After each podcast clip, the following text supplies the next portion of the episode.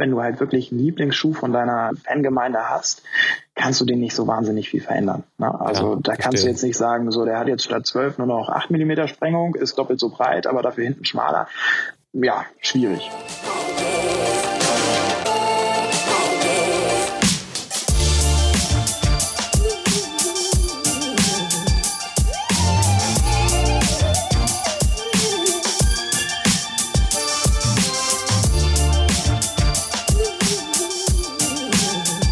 Herzlich willkommen zum Achilles Running Podcast. Ich bin Eileen aus dem Team Achilles Running und heute geht es um das wichtigste Werkzeug, was wir Läufer und Läuferinnen haben. Unsere Laufschuhe.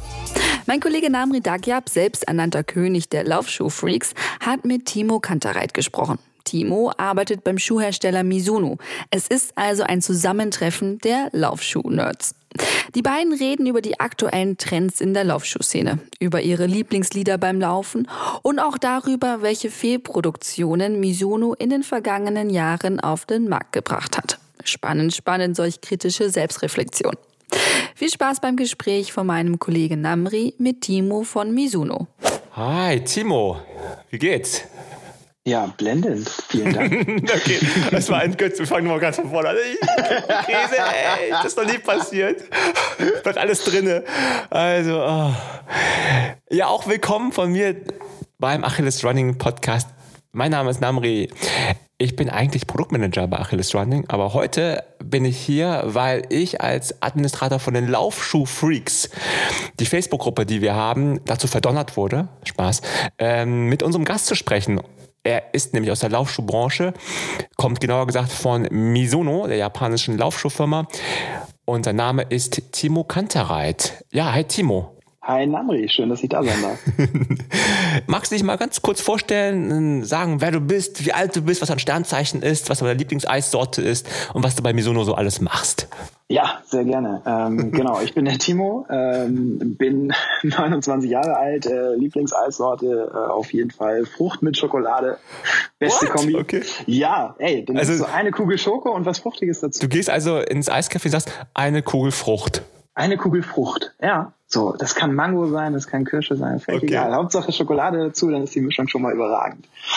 Genau, was gibt's sonst zu mir zu erzählen? Ähm, genau, ich bin äh, seit äh, zwei Jahren bei äh, Mizuno für den ähm, Vertrieb hier in Süddeutschland zuständig, komme ursprünglich aus der Region so um Hannover, ein bisschen nördlich von Hannover Richtung Hamburg hoch und äh, bin jetzt seit vier Jahren ungefähr in, äh, in Bayern zu Hause war erst lange Zeit bei Adidas, jetzt seit zwei Jahren, wie gesagt, bei Mizuno. Und äh, ja, fühle mich in der, in der Sportbranche auf jeden Fall super zu Hause und super wohl. Und wie groß war der Kulturschock zwischen Norddeutschland und Süddeutschland so? Ja, war am Anfang schon krass. Also, ähm, ja, wirklich? Okay. Ja, wenn, wenn du hier runterkommst und äh, gehst irgendwie in die, in die Kneipe und bestellst einen, äh, einen Alster, dann wirst du erstmal ganz schief angeguckt, das finden die gar nicht witzig. Und ähm, ja, jetzt hast du dich dran gewöhnt und dann ähm, war ich vor, vor ein paar Monaten wieder in Hamburg und habe gesagt, ja, ich hätte gern einen Radler und das war dann wieder genau ins selbe Fettnäpfchen getreten, ne? Aber nee, sonst geht schon. Also ich meine, in München hast du ja relativ äh, wenig Münchner, ne? Das ist ja schon, äh, ja, ist sehr viel zugereist hier, ne? Also so ein bisschen wie in Berlin eigentlich, ne? Wo wir genau. Ja. Aber okay. Also ich denke, irgendwo auf dem Land wäre das nochmal was anderes, da würde ich mehr auffallen. Hier ist das äh, alles sehr angenehm. Aber du warst vor deiner Zeit bei Mizuno schon in der Sportbranche äh, aktiv, ne? Also du hast da gearbeitet. Also du warst, glaube ich, auch bei Adidas, wenn ich genau, richtig. bin. Genau. Und ja, also so ist auch dieser, dieser ganze Werdegang ist halt auch so ein bisschen so zustande gekommen, dass ich mal ein Praktikum gemacht habe bei Adidas im äh, Brandmarketing zu meinen, äh, ja, während des Abiturs. Genau, war dann danach ein Jahr in Vancouver in Kanada, habe dann da für Adidas im Store gearbeitet und ähm, im Running Room in einer großen Laufgeschäftskette in, Kanada.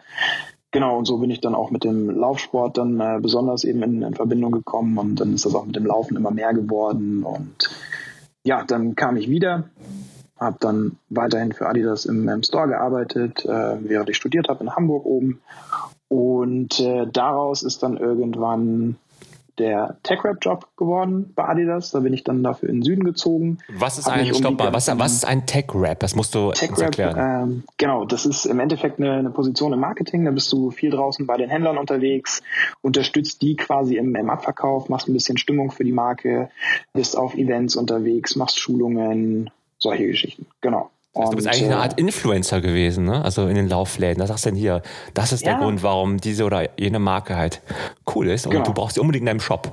Genau, ja, kann man so sagen, absolut. Okay. Genau, und ähm, ja, da habe ich dann äh, damals den Stefan kennengelernt. Der Stefan, der war auch auf einem Event bei einem Händler, den ich auch heute noch betreue. Und äh, der sagte damals, hey, pass auf, wir ähm, sind gerade daran, unser Vertriebsnetzwerk ein bisschen neu aufzubauen, unsere Vertriebsstruktur ein bisschen neu aufzubauen und wir bräuchten jemanden für den Süden. Hättest du da nicht Interesse dran? Ja, sofort, klar, absolut. Und ähm, genau so bin ich dann zu Mizuno gekommen. Und das war eigentlich auch immer so das, was ich vorhatte. Also ich habe damals, wenn mich in der Schulzeit irgendwer gefragt hat, ja, was willst du später mal machen, wenn du groß bist, ich gesagt, ja, irgendwie in der Sportbranche Marketing, Vertrieb, irgendwie so in die Richtung. Und äh, ja, ja. andere wollen Feuerwehrmann werden oder Ärztin. Du wusstest ja. einfach Sales Rep bei Misono oder in der Laufbranche, muss man fairerweise ja, sagen. Absolut, genau. Aber du vertreibst, also du bist nicht nur für, für den Bereich Laufen zuständig, ne? Weil Misono, das vielleicht nicht alle wissen, Misono macht noch viel mehr als Laufen, ne? Ihr habt ja noch ganz andere Sportarten in eurem Repertoire. Also Golf ist da so bekannt, Baseball wissen auch nicht viele. Das betreust du wahrscheinlich auch mit, oder? Ja, Golf und Baseball tatsächlich nicht. Also ähm, Golf ist eine komplett eigene Business Unit bei uns, äh, weil das geht so brutal in die Tiefe. Ich meine, ein Laufschuh und ein Handballschuh und ein Volleyballschuh, das ist irgendwo noch so ein bisschen vergleichbar.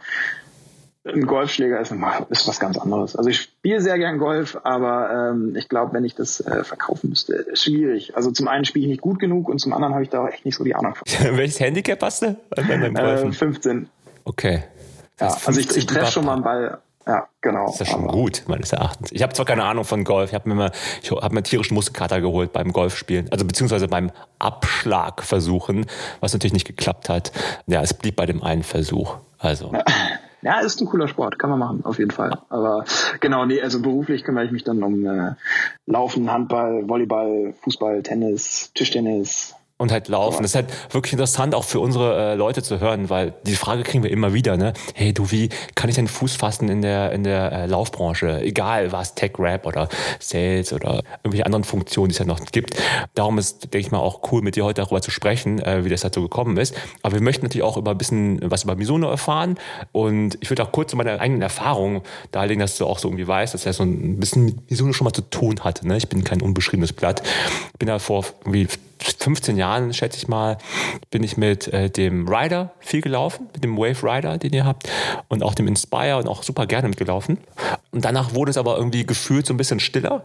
Um die Marke und neue Modelle habe ich irgendwie zwar irgendwie gesehen, aber die sahen auch irgendwie alle sehr ähnlich aus, muss man fairerweise sagen. Das habe ich halt irgendwie nicht so richtig getoucht. Also ich bin dann vielleicht auch leider ein bisschen oberflächlich. Ich gucke mir auch immer einfach an, was da so passiert. Äh, Finde ich den in meinen Augen schön oder nicht? Und dann treffe ich da zum Teil auch äh, meine Entscheidung. Ja, und äh, mittlerweile in Berlin sind gefühlt halt, ja, sehe ich wenig Misuno auf den Straßen. Ist das so oder liege ich da irgendwie falsch mit meinen Beobachtungen?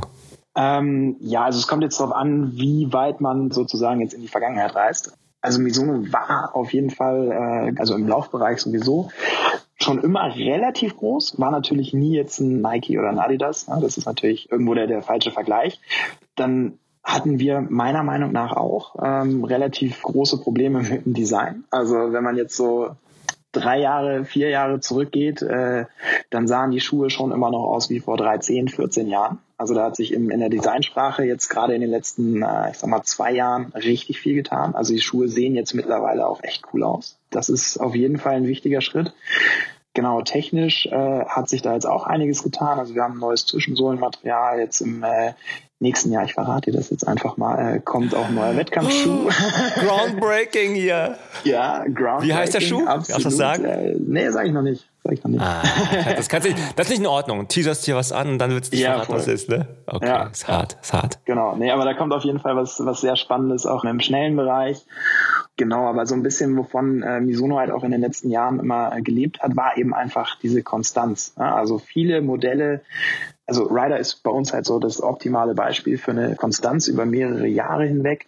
Da wurde relativ wenig reingesteckt an Entwicklung. Ne? Also du kannst halt so einen Schuh, wenn du halt wirklich einen Lieblingsschuh von deiner Fangemeinde hast, kannst du den nicht so wahnsinnig viel verändern. Ne? Also ja, da kannst verstehe. du jetzt nicht sagen, so der hat jetzt statt 12 nur noch 8 Millimeter Sprengung, ist doppelt so breit, aber dafür hinten schmaler ja, schwierig. Ne? Deswegen, da wurden immer relativ kleine Steps gemacht. Äh, dieses Jahr haben wir einen verhältnismäßig großen Step gemacht mit einem neuen Zwischensohlenmaterial. Aber äh, im Großen und Ganzen ist es eben zum Beispiel in dem Fall immer noch ein Rider. Ne? Ich meine, ich finde es cool, dass du es sagst, weil es war genau mein Eindruck, dass ihr dann viel, ähm, sag ich mal, euren Stammkunden in die Karten gespielt habt. Auch so nach dem Motto Don't change a winning team. Ist ja auch eine Formel, die dahinter steckt. Also auch mit der Waveplate, die ihr habt, das ist ja das P-Bugs oder der Kunst, das Kunststoffmaterial, das in der Mittelsohle ist. beim Rider, ich glaube, den gibt es auch seit 23 Modellen, glaube ich, mittlerweile, oder 22, bin ich gerade nicht ganz sicher. Das spricht ja auch für sich auf eine gewisse Art und Weise, aber ich denke im selben Moment halt auch mit der gleichen Designsprache und der gewissen ja, Unsexiness äh, für uns oberflächliche äh, Laufschuhkäufer, Käuferinnen.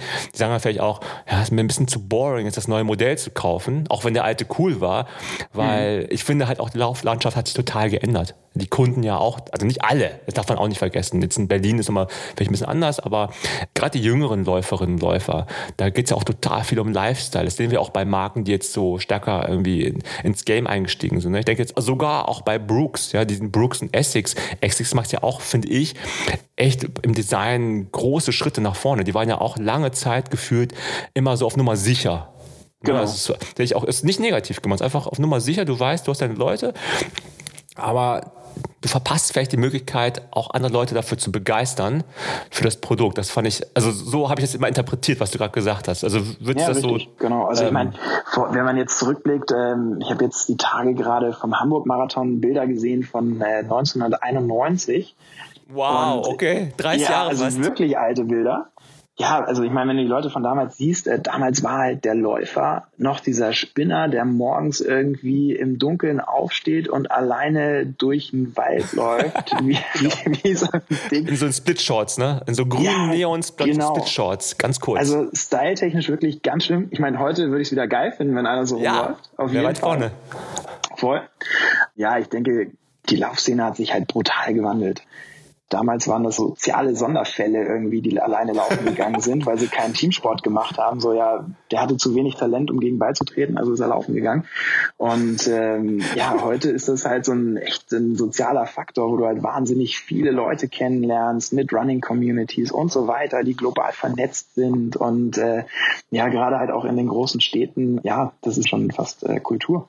Ne? Also da gibt es ja super viele Vernetzungen auch zwischen Kunst, Kultur, Laufen etc.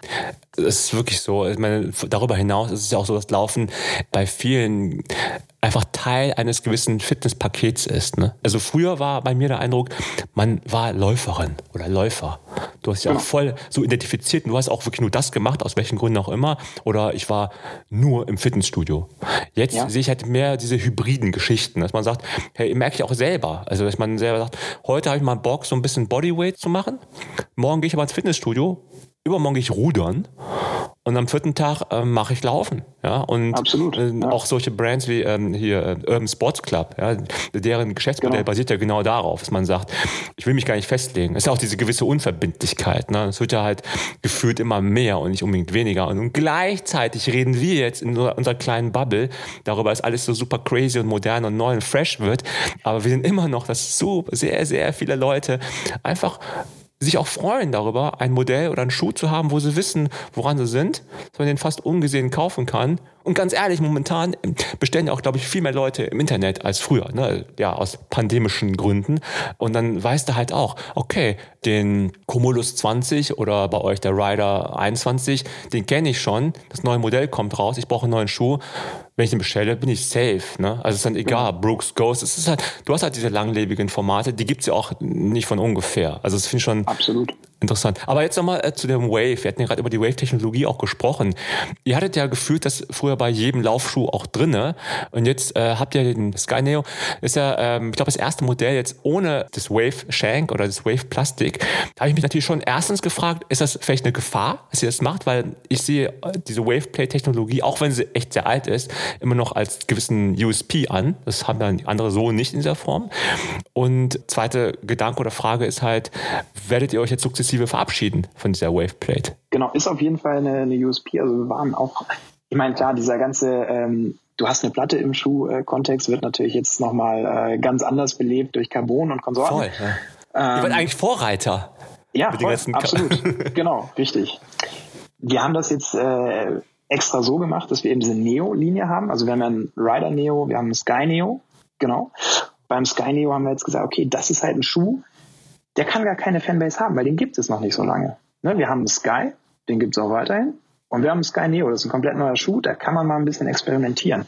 Genauso wie beim Rider und beim Rider Neo. Wir haben einen Rider, der hat ganz normal seine Waveplate drin. Das bleibt auch so und davon werden wir uns äh, so zeitnah sicherlich auch nicht verabschieden, weil wir eben natürlich unsere alte Fanbase erhalten wollen und die auch weiterhin glücklich machen wollen.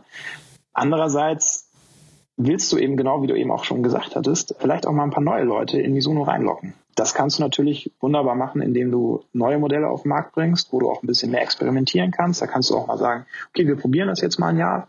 Vielleicht funktioniert es, vielleicht funktioniert es nicht. Dann gibt es den vielleicht nächstes Jahr auch nicht mehr.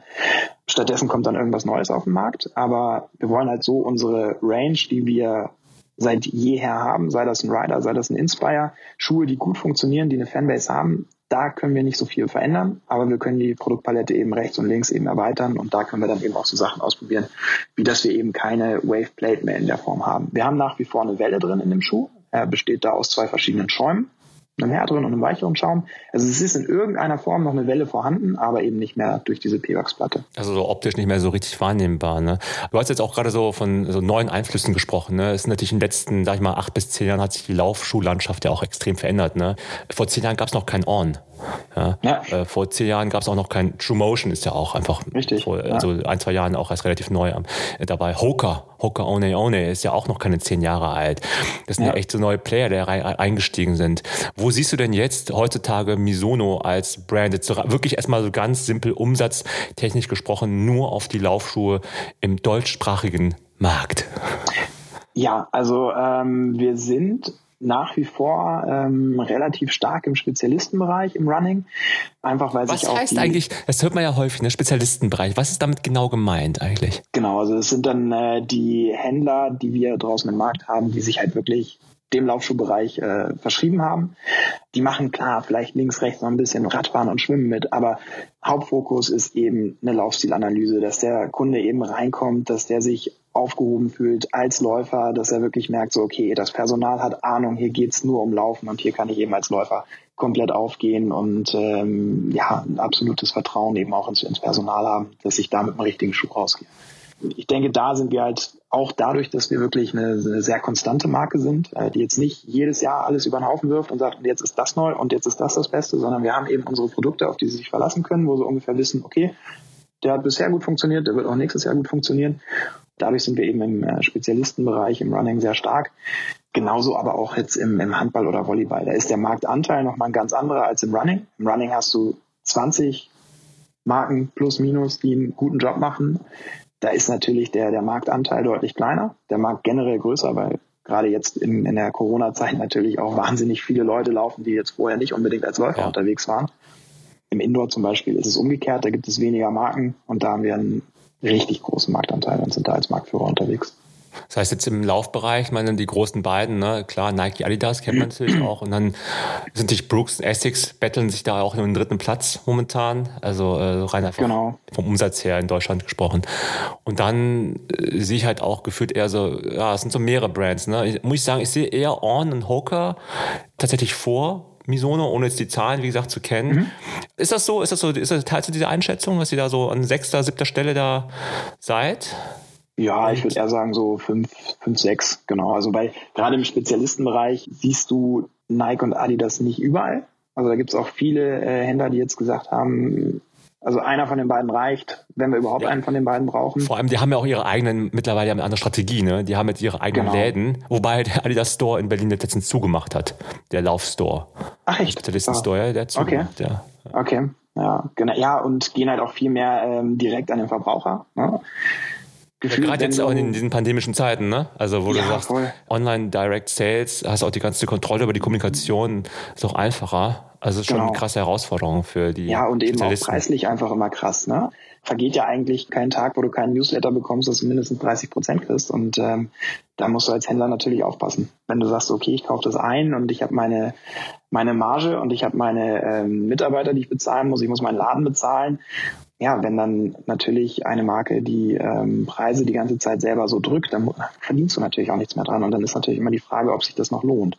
Das ist super genau. interessant, dass du es ansprichst, weil das Thema Vertriebswege, ne, das ist ja auch echt spannend. Wie, wie siehst du die, die Entwicklung? Also ich meine, du hast die pandemischen Geschichten jetzt hier am Start, dass Leute einfach von zu Hause mehr bestellen. Leute sind auch einfach online affiner geworden. Ne? Also dass man auch, mhm. du kannst auch Sachen kaufen für 30 Tage, probierst du aus, schickst wieder zurück.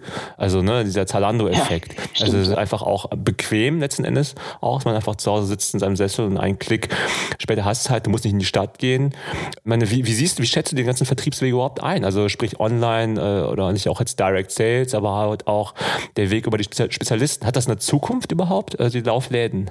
Also ich denke gerade, ähm, je spezialisierter du bist, desto besser sind eigentlich auch deine Chancen. Weil ich habe jetzt mit ganz vielen Händlern in der, in der letzten Zeit auch gesprochen, die natürlich eine Wahnsinnsangst hatten vor dieser ganzen Corona-Geschichte und wir müssen unseren Laden zumachen und uns fehlen sechs Wochen, äh, wo wir einfach gar nichts verkauft haben. Unsere Kosten laufen weiter, es kommt absolut nichts in die Kassen rein. Dann habe ich zwei Wochen, nachdem die Läden wieder aufgemacht haben, mit denen gesprochen und haben gesagt, das ist Wahnsinn. Wir sind fast leer weil dem Kunden wirklich aufgefallen ist, ja, so die erste Woche denkst du dir noch so, ja, macht ja nichts, ich brauche ja gerade nichts. In der zweiten Woche bestellst du mal was online, dann merkst du so, ah, das passt hier nicht, das passt da nicht. Nach vier Wochen denkst du so, boah, ist das ätzend, dass ich nicht mehr in den Handel gehen kann, keine Beratung mehr habe, etc. Ich glaube, da hat dann in dieser ganzen Phase wirklich auch ein Umdenken bei den Konsumenten stattgefunden, dass die dann auch gesagt haben, ganz ohne den stationären Handel kann ich auch nicht weitermachen. Ne? Den brauche ich schon. Und ich denke, gerade je spezialisierter ähm, die Geschäfte sind, desto besser funktioniert das auch in Zukunft, weil die Leute das halt echt nicht missen wollen. Mhm. Es ist interessant, dass du das sagst. Also teile ich auch wirklich absolut diese Einschätzung, weil vor allem jeder Fuß ist ja auch anders. Ne? Ich habe jetzt relativ viel Erfahrung, was Laufschuhe angeht, weil wir einfach viele auch zum Testen äh, laufen müssen. Ne? Bei dieser Marke muss ich darauf achten, bei dem Modell ja mhm. ne, auf andere Sachen. Aber auch die Modelle untereinander ändern sich ja auch zum Teil. Ne? Also wenn mal ein neuer Leisten kommt, dann bist du halt auch überrascht. Und wenn dann irgendwie mal 180 Euro rausgefeuert hast für einen Schuh und dann merkst du hinterher, du kannst ihn nicht zurückgeben, dann, oh, dann beißt dir auch echt den Arsch. Ne? Und dann ja. denkt man sich, hey, warum einmal teuer gekauft, lieber, ne, lieber einmal gut beraten lassen. Genau. Dann, dann richtig, hast du, ja. bist halt safe. Darum, ich verstehe das schon, aber ich meine, gleichzeitig hast du halt auch solche Läden wie so Sportcheck, ja, sag ich mal, die großen Ketten Intersport und so weiter. Mhm. Seid ihr eigentlich noch da gelistet? Seid ihr da, verkauft ihr auch dort Sachen oder seid ihr nur bei Spezialisten? Wir sind auch bei Generalisten viel, oft nicht in der, in der gesamten Breite. Ne? Also wenn du jetzt zu einem Laufspezialisten gehst, dann hast du da teilweise 10, 12 Modelle von Mizuno nur Running. Wenn du jetzt zum Beispiel zu einem ähm, Intersporthaus gehst, da hast du dann zum Teil andere Modelle, hast häufig auch etwas äh, preisgünstigere Modelle da stehen. Ich sag mal so auf einem 120 Euro Preispunkt viel, wohingegen bei den äh, Spezialisten, sag mal, bis 180, 200 Euro funktioniert das da alles sehr gut, weil es natürlich auch, ja, du gehst halt mit einem anderen ja mit einer anderen Zielsetzung zu einem Laufspezialisten versus zu einem Generalisten. Ne? Dafür hast du dann bei einem Generalisten dann eben noch die Indoor-Sportschuhe zum Beispiel jetzt mitstehen, auf einem meinetwegen 100 Euro Preispunkt, solche Geschichten. Du hast jetzt genau, eben auch also, nochmal über so Rankings, hatten wir auch gerade ein bisschen gesprochen. Ich meine, Rankings nicht alles, ne? aber du bist ja im Vertrieb und du misst dich wahrscheinlich auch selber an deinen eigenen Zahlen. Was, was ist das Ziel für Mizuno? Wollt ihr die Nummer vier werden? Ja, natürlich ist es immer das Ziel, äh, zu wachsen und äh, weiter nach vorne zu kommen. Ich glaube, das Ziel ist jetzt gar nicht unbedingt, dass man äh, jetzt auf Teufel komm raus irgendwie die Nummer eins werden will.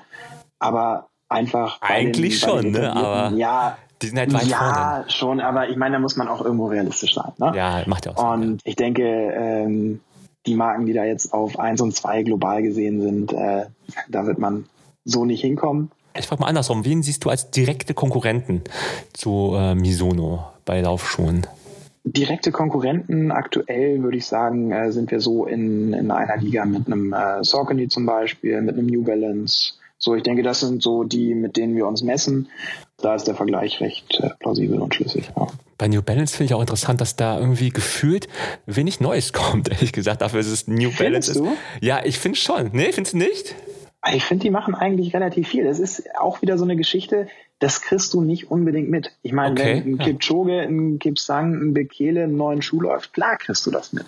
Ja. Na, aber ähm, ja, sag mir mal jetzt ein äh, New Balance, ein Saucony, ein äh, Mizuno-Athleten. Also mir würden jetzt zwei hier einfallen, aber ja, klar, aber ne, das ist äh, ja, aber halt die Menschen auf der Straße wissen es halt nicht, ne? Also das sind Richtig, in der Bar. Genau. Aber jetzt mal konkret zu New Balance, bin ich gerade verwundert. Also an Technologien meine ich jetzt so, ne? Sehe ich halt nicht so viel Bewegung bei New Balance. Oder welche, welche Modelle meintest du? Hattest du welche konkreten Modelle im Kopf? Ja, also so diese ähm, Fuel Cell Modelle sind neu und innovativ. Dann gab es einen Schuh, den haben sie rausgebracht für eine Meile auf der Straße. Natürlich ein Format, was jetzt in Deutschland ja. nicht unbedingt stattfindet, ne? aber in den, in den USA eben. Also ich finde, da tut sich schon was. Ne? Also ja, der Fuel Cell war speziell, ist ja Rebel, glaube ich, hieß der, ne? Ja, der war genau. so vom Abrollverhalten echt ein bisschen sehr speziell. Es ist so, ja. so nach innen, so innen einge, soll ich sagen, nach vorne, innen. das war so okay, abgerollt. Ich bin, ja, bin noch okay. nicht gelaufen, aber so ein bisschen was kriegst du natürlich immer rechts und links mit. Ne? Aber ähm, würde jetzt nicht sagen, dass da Stillstand herrscht. Ja, und Saucony passiert ja auch momentan super, super viel mit dem Endorphin da. Also ja, Endorphin Serie funktioniert, glaube ich, auch sehr, sehr gut, ja. Mega krass abgegangen. Ich meine, das wünscht man sich wahrscheinlich auch. Ihr habt ja das neue, ähm, die neue Technologie Energy, sagt man, genau, ne? Energy, am genau, Start. Genau, das heißt, das ist jetzt euer neues Flaggschiff, euer neues Zugpferd an Technologien zumindest. Genau. Und äh, wollen jetzt auch nicht so sehr darauf eingehen, was es alles kann. Das ist natürlich alles besser und schöner und toller. Das ist wie bei allen, das ist auch okay, ne? Das wissen wir Schneller, auch alle. Weicher, ja, weicher, genau, genau. richtig, reaktionsfreudig. Ja, muss man einfach, ich sage auch immer, man muss es einfach für sich selber ausprobieren. Dann genau. letztendlich, wenn der Schuh bequem ist, ist dann egal, ob da Boost Energie oder äh, DNA äh, Mogo äh, drin ist, ja, ist dann ja, völlig. Es muss halt für dich funktionieren. Genau. Genau, genau. Äh, ich hatte ja eben schon gesagt, dass ich früher mit Misono auch regelmäßig gelaufen bin, also gerade mit dem Rider oder Inspire. Da war mir halt auch aufgefallen, dass bei einigen Modellen, dem Prophecy ist ein ganz anderes Modell, I know, ist kein Laufmodell, ist, es ist ein Laufstegschuh. Das meine ich im Positiven, ja. weil ich ziehe ihn echt ja. gerne an, wenn ich so draußen unterwegs war. Aber ich habe ihn einmal zum Laufen angezogen, danach nicht mehr, weil ja, sehr schwer und äh, einfach entsprach einfach nicht so dem Typ an Schuh, den ich halt brauchte. Ist ja auch meines Erachtens nicht, nicht als echt krasser Performance-Laufschuh positioniert gewesen. Also muss man auch fairerweise sagen. Und um es ganz fair zu machen, alle anderen Schuhhersteller haben auch solche Schuhe im Programm. Ne? Also ein Air Max, damit läufst du ja nicht wirklich. Also kannst du machen, nicht. aber machen, ist dann halt sieht, doof. Sieht ja. halt geil aus. Ich finde es auch super schön, aber würde ich jetzt persönlich nicht machen, halt auch aus bekannten Gründen.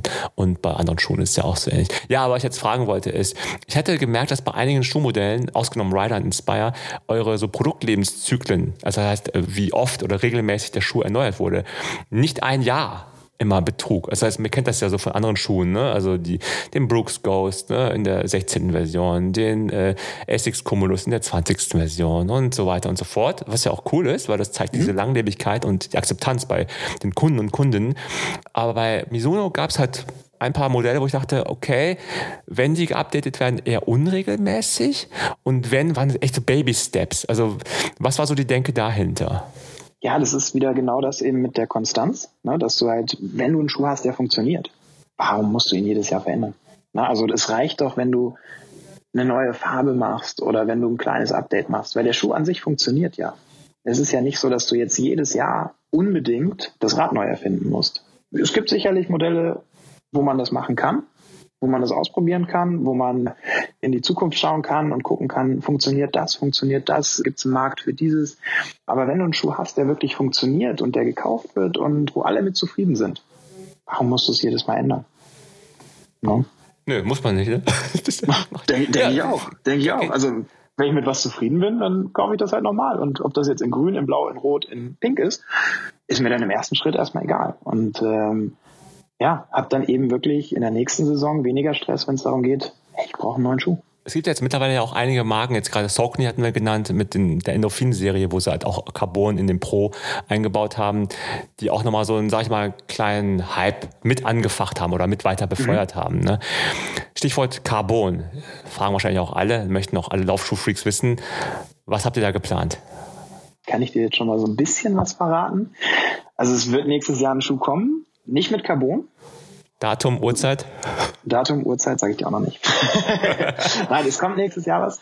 Der steht hier auch. Den kannst du leider oh, gerade nicht sehen. oh, jetzt wird's interessant. Jetzt wird's interessant. Dreh mal die Kamera. Wir nehmen das ganze geil. Jahr auch. Oh, der ist richtig geil, ne? Er ist schon richtig geil. Also. Ähm, ist ein ähm, R. Also das wissen wir schon mal. Ist ein R, ne? Ist ja. Oder ist doch eine Sie? Der, der Schuh, der Laufschuh. Ja. Der, der Wettkampfschuh. Ja, doch, das klingt alles Du willst gar nichts verraten, ne? Das ist mir nee, also ich, ich Spiel, das tatsächlich wenig. Er hat eine Wave. Es ist ein er hat eine Wave. Er hat eine Wave, aber sie ist nicht aus Carbon. Hä? Oh, was? Sie ist nicht, ja. Ja, das wird, vielleicht wird's der nächste Step. Aber der, der auch, Step auch nach nicht, Carbon. Aber Moment, aber auch nicht aus P-Bucks, ne? Ah, Who knows? Weil dann, wenn es das P-Bucks ist, dann hast du mich hier unnötig hier ganz wuschig gemacht. nein, nein, nein. Also, du, du wirst es sehen. Sei gespannt. Sei Das gespannt. heißt, weißt wenn man jetzt mal einen Materialtechniker kennen würde, ne?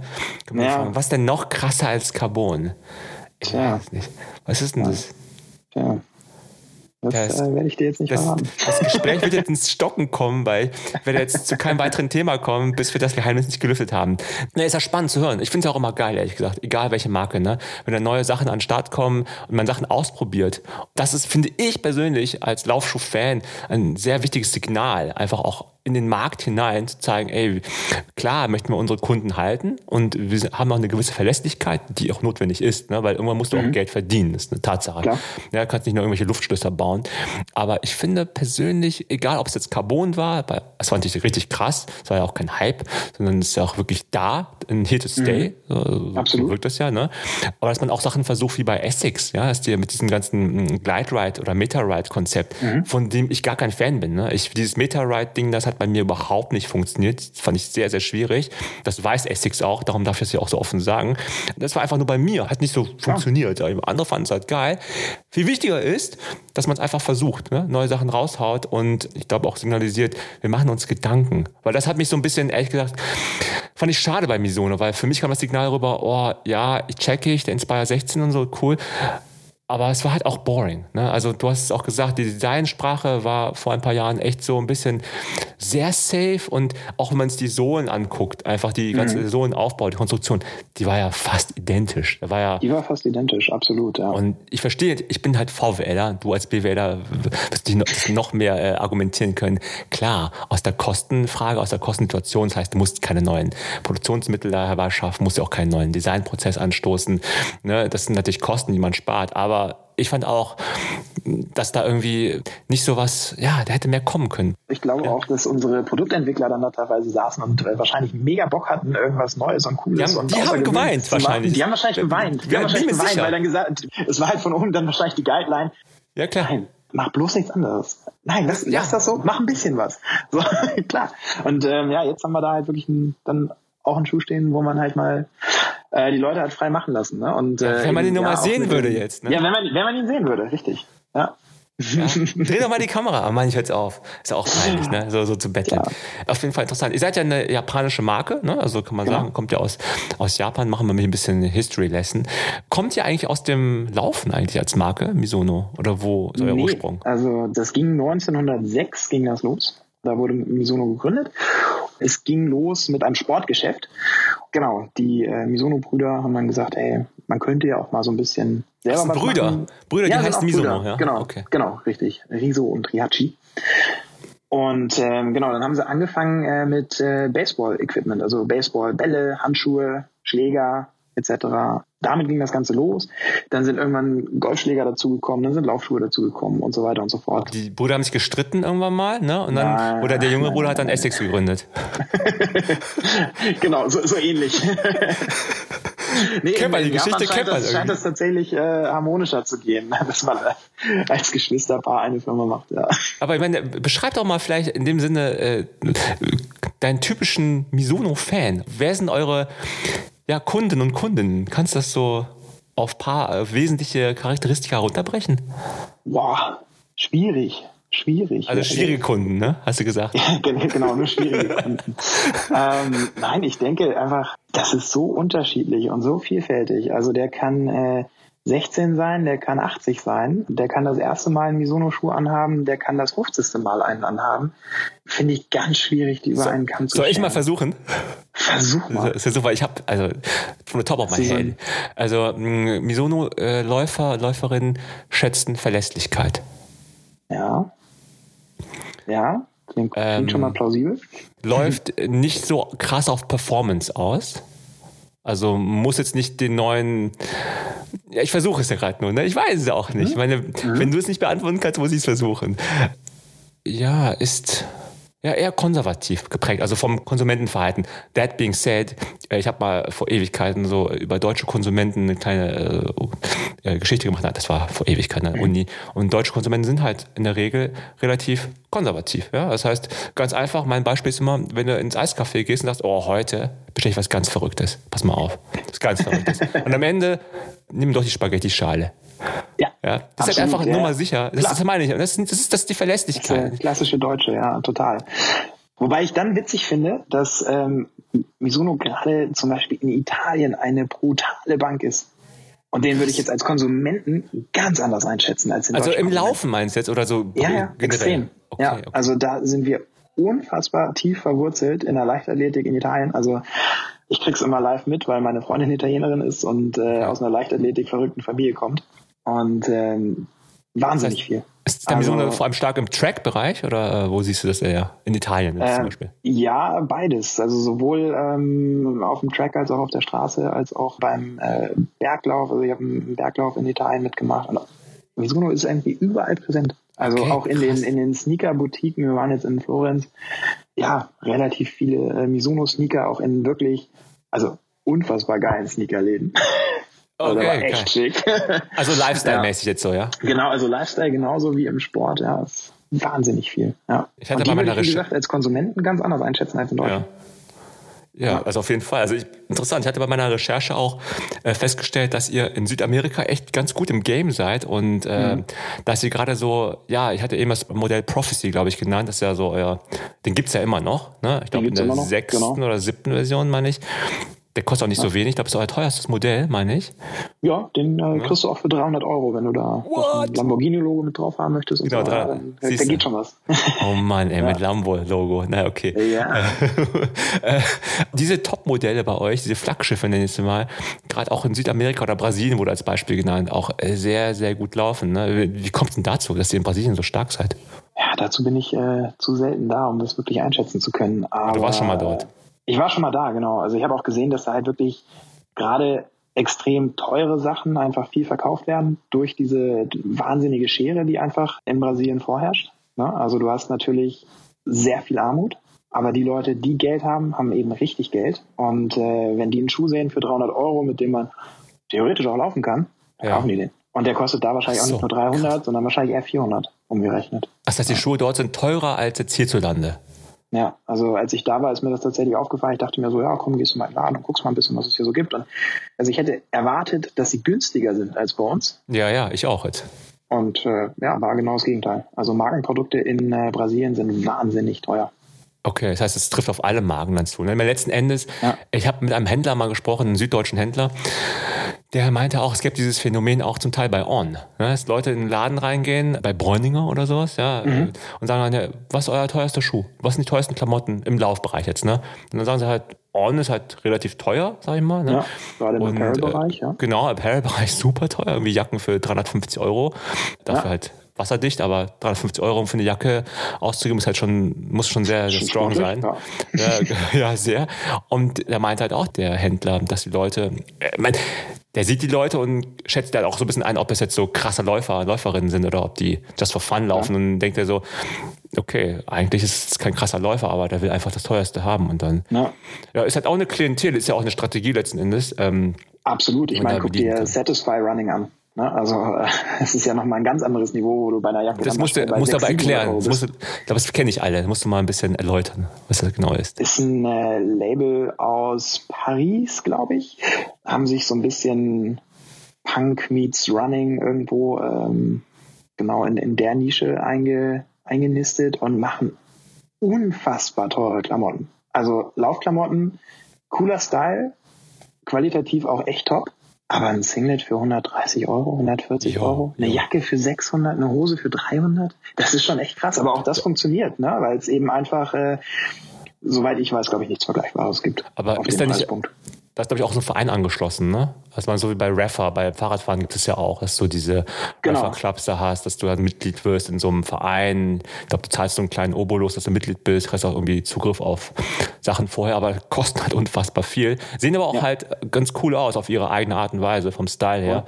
Ja. Ne? Also das finde ich schon interessant. Ja, UVU, weiß nicht, ob das kennst, das ist so, das ist keine richtig große industrielle Marke. Die hatten mal vor ein paar Jahren versucht, so durchzustarten, auch mit so richtig exquisitem Material mhm. und äh, auch sehr limitierten Geschichten da durchzustarten, auch die Jacke für 500 Euro plus. Wir haben ja damals mit denen auch mal so ein bisschen Kontakt gehabt und die haben, äh, ich hoffe, ich plaudere hier keine Geheimnisse aus, ne? aber okay. Die haben ja nachher äh, halt produziert in, äh, ich glaube, Taiwan oder war das doch Südchina, das weiß ich gerade nicht mehr.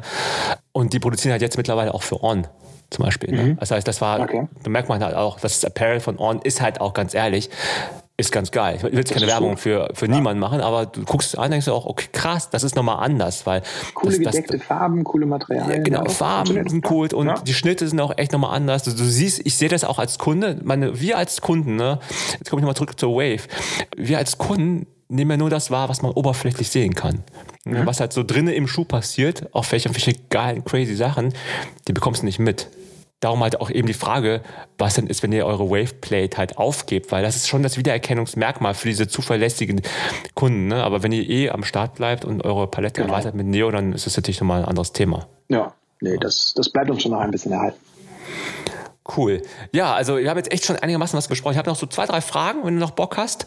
Und dann ja, äh, habe ich noch eine ganz wichtige Frage am Ende, darf ich auf keinen Fall vergessen. Ich mache mir gerade eine kleine Notiz dazu.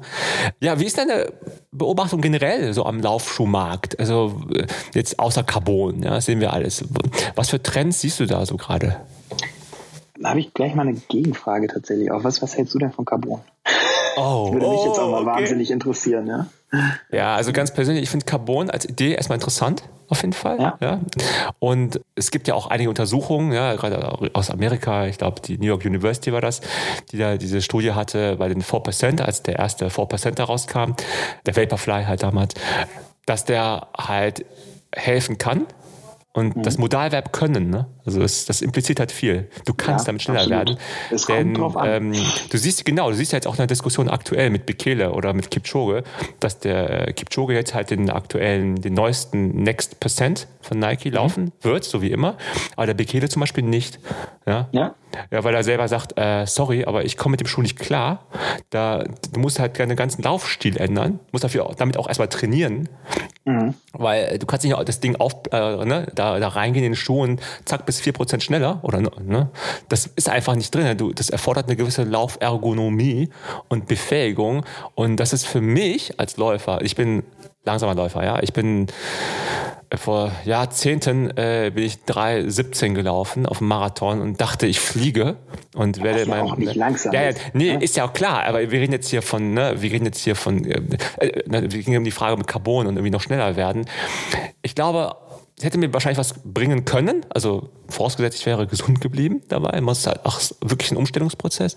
Mhm das hätte ich, das weiß ich nicht, ne, ob das mir was gebracht hätte letzten Endes. Und es gibt auch noch diese Kostenfrage. Die Schuhe sind auch meistens relativ teuer. Der Endorphin Pro ist ja relativ günstig, muss man sagen, von Saucony, aber ja. der Next Percent kostet 300 Euro oder 250. 300 Euro ist schon, ist schon ne? Hausnummer, ja. Ne, für Fall, einen echten Performance-Schuh. Und wenn man den mal anhat, und das hatten, glaube ich, die wenigsten das Vergnügen. Ich hatte den mal ganz kurz an bei der Messe, am Anfang des Jahres bei der ISPO war das, genau der ist ja total wackelig. Ne? Das unterschätzt man ja auch. Als, also Otto Normalläufer, Läuferin unterschätzt, glaube ich, dass du in dem Schuh stehst du ja gar nicht. Das ist so, nee. Du wackelst also ja drin rum. Sehr, sehr weich. Ne? Also die Ferse Und, brutal weich, sehr schmal, sehr kipplig das Ganze. Genau. Ich bin jetzt so von deiner Frage Carbon base aufs Nike-Bashing umgestiegen. Das war jetzt auch nicht meine Absicht, weil beim Endorphin Pro zum Beispiel, der ist für mich, also für mich als Läufertyp, ist das halt eine super, super interessante Lösung, weil der Schuh mhm. hält relativ lange ja? Der läuft sich auch normaler, ja. Also gefühlt relativ normal. Es stellt sich ja übrigens auch noch, es sind so viele Fässer, die man aufmachen muss. Ne? Es fällt auch noch die Frage der Ergonomie des Schuhs, weil wenn der vordere Teil so stark kippelt, mhm. da gibt es ja auch schon die Theorien. Äh, genau, die ganze Seitwärtsbewegung. Äh, ja, und Verletzungs Verletzungen, genau. Verletzungsgefahr. Ja. Ne? Das heißt, das kann ich alles nicht beantworten, weil die Frage war ja, deine einfache Frage war ja, was ich von Carbon halte und daraus wurde ja. ja ein, das ist halt total schwer zu beantworten. Ich finde es, wie gesagt, interessant, also das mit dem Carbomaterial zu probieren. Spannend ist auch die Frage, was so wettkampftechnisch los ist, ne? Weil da gibt es ja halt auch immer wieder Änderungen. Hat ja auch bei euch jetzt letztens äh, zugetroffen. Ähm, muss gerade mal gucken, nachgucken, wie der Schuh heißt. Das war der ach, Wave Dual Neo. Ne, jetzt aktuell. Ja. Mhm. Da habt ihr auch das Problem gehabt, dass hier die World Athletics, das ist ja ein Performance-Schuh. Ja, mhm. dass der, der mit der Stack-Height, also das heißt vorne und hinten die Höhe äh, von der Sohle bis zur Mittelsohle, so war ja früher die Regel, eine gewisse Grenze nicht überschreiten darf, weil sonst hast du das darf man halt einfach nicht, das war die Regelung. Und dann wurde es ja, ich glaube, August oder Ende Juli, kam man plötzlich, also für mich zumindest plötzlich die Regeländerung, dass man diese Stack-Heights ja nicht mehr nur misst von der Sohle bis zur Mittelsohle, sondern ich glaube, die Innensohle muss auch noch mitmessen. Und dann hat euer Schuh, der, dieser Dual Neo, auf einmal diese Regularien verletzt. Also ich glaube, bei dem passt es sogar. Also wenn ich mich äh, richtig erinnere. Das war ja vorher, aber das, da muss man nachgucken. Das heißt, durch diese Änderung war dann auf einmal zu dick. Und dann hieß es schon so, ja, dann muss man den mal ohne Innensohle laufen. Dann wird es gehen. Aha. Dann hast du nämlich okay. wieder diese, diese 20 Millimeter, um die es halt ging, ja. wieder unterschritten. Das, da kann ja Misono nichts für, weil meine, alle Firmen produzieren ihre Schuhe und die produzieren sie nicht von jetzt auf gleich. Da sind ja jahrelange Prozesse hinter. Absolut. Ja. Und dann kommt dann so am Ende, jetzt, jetzt wird, heute geht es wirklich nur ums Bashing, ne? jetzt wird World Athletics gebasht. dann kommen die um die Ecke und im Juli, August wird das auf einmal geändert. Und denke ich mir auch, wenn ich Schuhhersteller wäre, wäre ich richtig sickig. Ja, würde ich dann, ey, ja. das, also, ja, wir haben jetzt eure Regularien da beachtet, haben Schuh produziert, der passt ändert ihr das. Was mache ich dann mit meinem Schuh? Ja, aber ich glaube, es ging in dem Fall auch äh, primär darum, dass nicht in äh, Prototypen gelaufen wird, dass nicht in irgendwelchen Schuhen gelaufen wird, die jetzt für die breite Masse. Ja, das finde ich ja okay sind, übrigens. Ne? Das dass du da halt okay. halt als, als Elite-Athlet keinen Vorteil hast gegenüber Leuten, die nicht gesponsert werden oder die keinen Zugriff auf diese Prototypen haben. Ja, aber ich jetzt, muss ich jetzt zurückspielen. Ne? Ich meine, was hältst du denn von Carbon? Generell die Entwicklung spannend. Natürlich versucht man irgendwo immer einen Vorteil rauszuholen, was natürlich geht und wo vielleicht eben Carbon auch ein guter Ansatz war. Auf jeden Fall im Spitzensport. Ich meine, die Ergebnisse geben den Schuhen ja soweit recht. Was ich problematisch sehe, ist einfach eher im Breitensport, weil ähm, sich jetzt jeder Hobbyläufer denkt, der vier Stunden, vier Stunden 30 Marathon läuft. Hey, mit dem Ding bin ich vier Prozent schneller. Ja, das wird ja suggeriert. Bei vier ne? Stunden 30 das wird ja suggeriert, genau. Ich meine, die offizielle Aussage ist es natürlich nicht, dass es schneller macht, sondern dass es ergonomischer macht. Aber gut.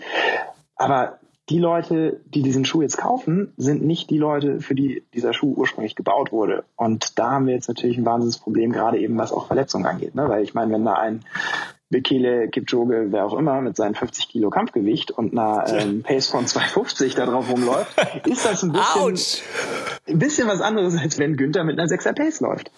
Ne? Und ähm, das dann über 42 Kilometer. Die, also viele Leute stehen halt in diesen Schuhen drin, wirklich, das möchtest du halt nicht sehen, ne? dass jemand so in einem Schuh steht.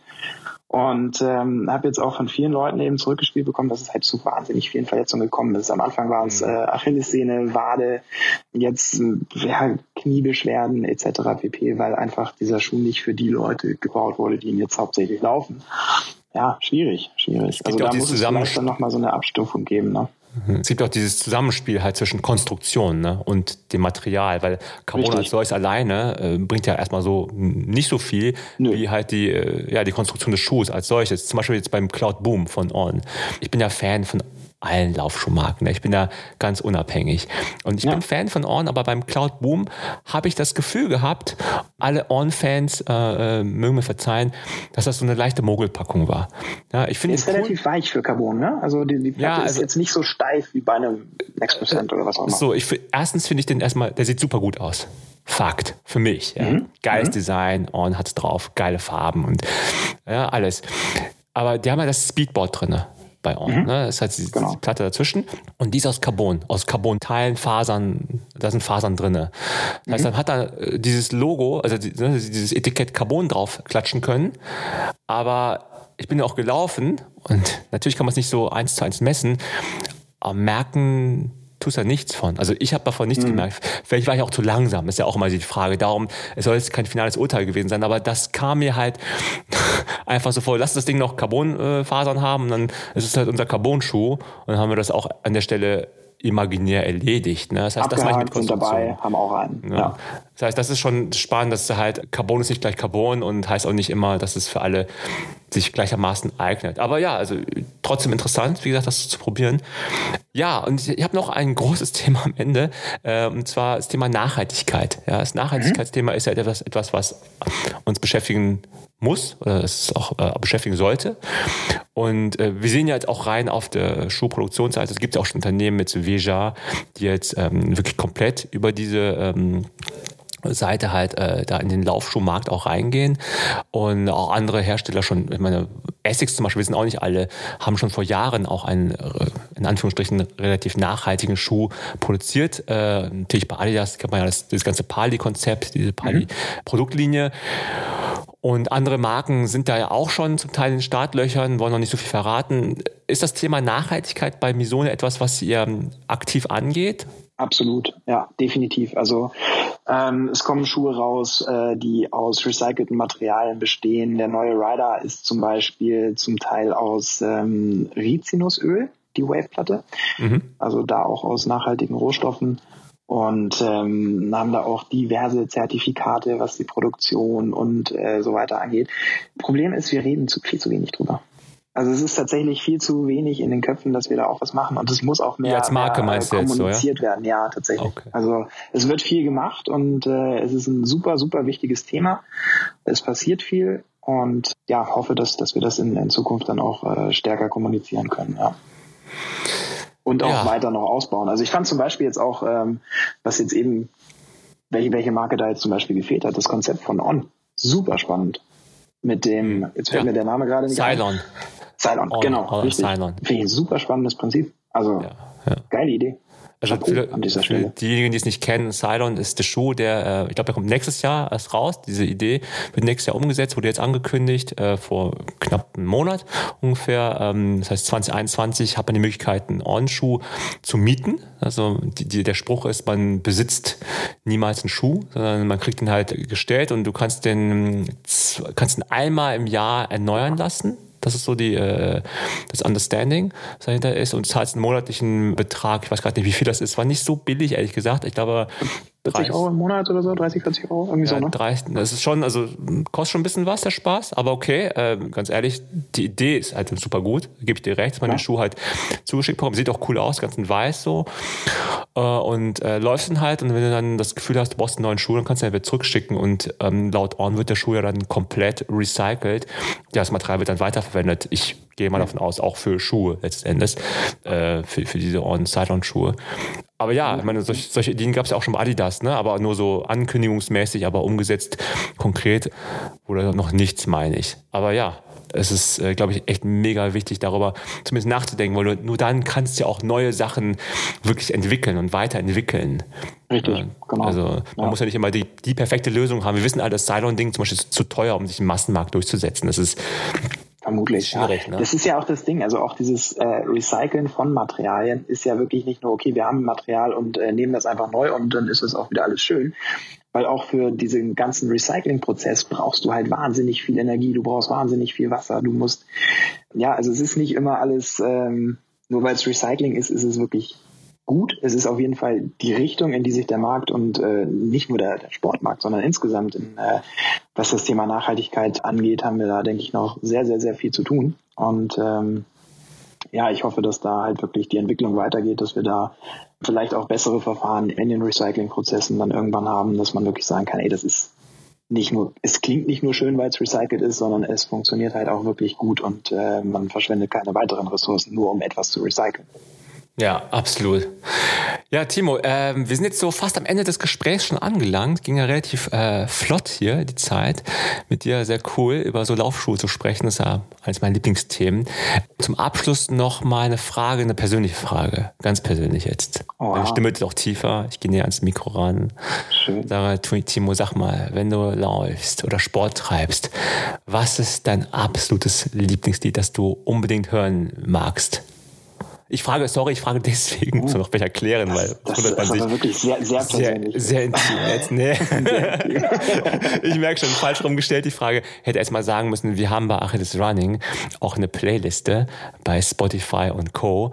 Und äh, die möchten wir zukünftig immer äh, weiter füllen mit Songs, die halt unsere Gäste ja beim Sport hören. Und darum die Frage an dich. Welches Lied hörst du gerne beim Sport, damit du so richtig abgehen kannst? Oder, oder relaxen kannst? Ich weiß nicht, wie rum ja, das brauchst. Ähm, ja, beim Laufen selber höre ich tatsächlich so gut wie nie Musik. Also nicht so gut wie ich höre nie Musik beim Laufen. Wirklich nie, ja. Wirklich nie, absolut. Also wenn ich dich jemals erwischen sollte mit Kopfhörern beim Laufen, dann gibt es Ärger, ne? Ja. Ja, das, das stand auch irgendwann schon mal in der Tacheles-Kolumne in der Runners World. Da habe ich auch schon mal meinen Senf abgegeben und habe gesagt, nee, auf gar keinen Fall. Ich möchte hören, was um mich herum passiert. Die Vögel, das Wasser, den Wind, im Zweifelsfall sogar Menschen. Also oh, kann mich auch mit Menschen unterhalten so und dann ist Unheimlich. das auch mal ganz, ganz nett. Nee, aber zum Beispiel jetzt, wenn ich auf dem Fahrrad sitze oder so im, äh, im Winter drin, mega geil Shipping up to Boston von den äh, Dropkick Murphys. Okay. Das hätte ich da gern drauf. Packen wir für Liste. Äh, cool. Kenn ich das auch gleich so als Abspannmusik? Das wäre geil. Oh, das kostet Geld. Da haben wir, da haben wir nicht äh, für budgetiert. Für die, Verdammt. Na gut. Na gut, ja, auf jeden Fall vielen, vielen Dank, dass du hier dabei warst beim Achilles Running Podcast. War ein großer Spaß mit dir hier, Timo. Und ich denke, wir haben jetzt auch echt einiges über dich erfahren. Natürlich auch, äh, wie man in die Laufschuhbranche einsteigen kann. Und auch so ein bisschen was über Mizuno erfahren. Andere Brands waren ja auch am Start, die wir genannt haben. Ne? Also fand ich auch super, super interessant, äh, ja. das äh, wirklich aus den Fachkreisen herauszuhören. Und ja, sage nochmal Danke an alle, die dabei waren. Viele Grüße an die Laufschuh-Freaks da draußen, an alle, die Achilles Running Podcast hören. Und äh, das Wichtigste, keep on running. Thank you. Danke dir. Schön was. Das war das Gespräch von meinem Kollegen Namri mit Timo Kantereit von Mizuno. Ich hoffe, ihr hattet viel Spaß bei dem Gespräch.